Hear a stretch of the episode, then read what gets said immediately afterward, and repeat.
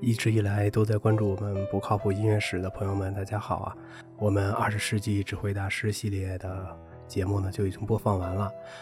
我相信有一些细心的朋友们已经注意到了，嗯，在播讲的节目当中呢，有一些时间上的错位，是因为我找到的资料大多数成书是在九十年代末或者九十年代中期，呃，不管是他的写作时间还是一些论文，呃，资料都比较老。啊，包括呢，我您比如说现在的这个小德真尔，小德真尔已经病重了，是吧？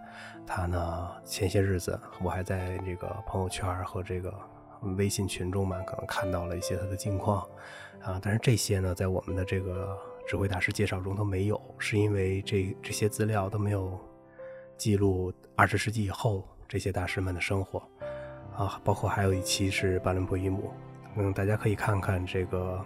巴伦博伊姆的自传《生活在音乐中》这本书，里面有他比较详尽的一些生活方面的记述，但是他也有一个时间的局限，也就是说，在他成书结束以后的这段时间，啊是没有资料的，是吧？就是最起码没有一个真实可靠的、我们可信的东西。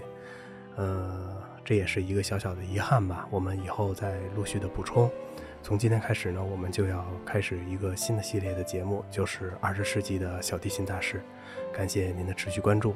如果喜欢我们这个小小的音乐室节目呢，请您点击一下订阅，并且关注一下我，好吗？谢谢您。